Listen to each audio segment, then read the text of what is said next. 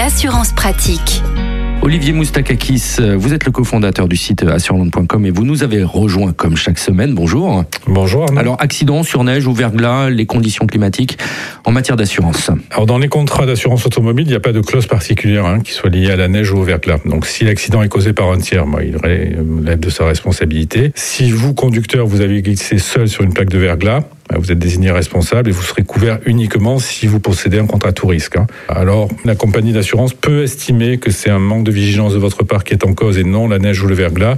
Et dans ce moment-là, soit il y a une réduction d'indemnisation, soit il n'y a pas d'indemnisation du tout. On en avait parlé précédemment. Attention aux vigilances quand même. S'il y avait une vigilance orange, neige et verglas, ça peut avoir des conséquences. Alors, ça peut tout à fait avoir des conséquences, sauf cas de force majeure. Si vous devez vous rendre à l'hôpital ou s'il y a un événement particulier, euh, l'assureur, si vous vous déplacez dans ces conditions que vous êtes victime ou que vous causez un accident, peut invoquer le manque de vigilance et le non-respect justement des consignes qui ont été données par le préfet. Alors une précision également, si je suis stationné euh, devant chez moi, si je suis garé et qu'une voiture euh, rentre dans mon véhicule qui neige ou verglas, ou si c'est à moi que cela arrive. Alors ça aucun problème puisque c'est votre c'est un accident la responsabilité civile du fauteur entre guillemets de l'accident qui, qui interviendra. Olivier Moustakakis, merci beaucoup pour euh, tous vos conseils. Vous êtes le cofondateur du site assureland.com et nous vous retrouvons la semaine prochaine.